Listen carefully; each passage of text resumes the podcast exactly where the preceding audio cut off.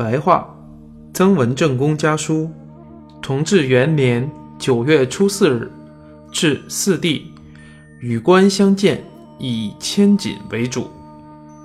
成帝左右，元帝金陵义军危险异常，韦忠王率领十余万人日夜猛扑，洋枪极多，又有西洋的落地开花炮，幸亏元帝小心坚守。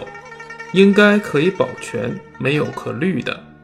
鲍春亭到芜湖养病，宋国勇代理统帅宁国义军，分六营进攻，小败一次。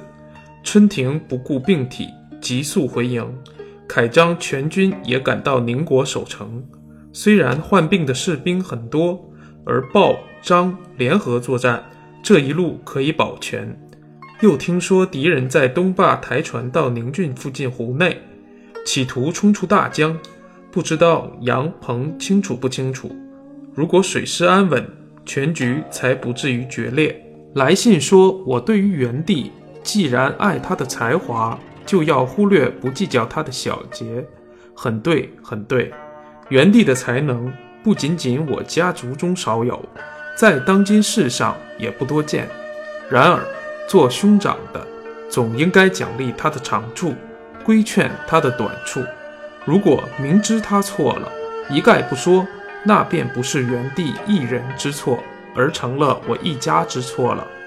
我家对于本县父母官，不必去称赞他的贤良，也不可去说他的不是。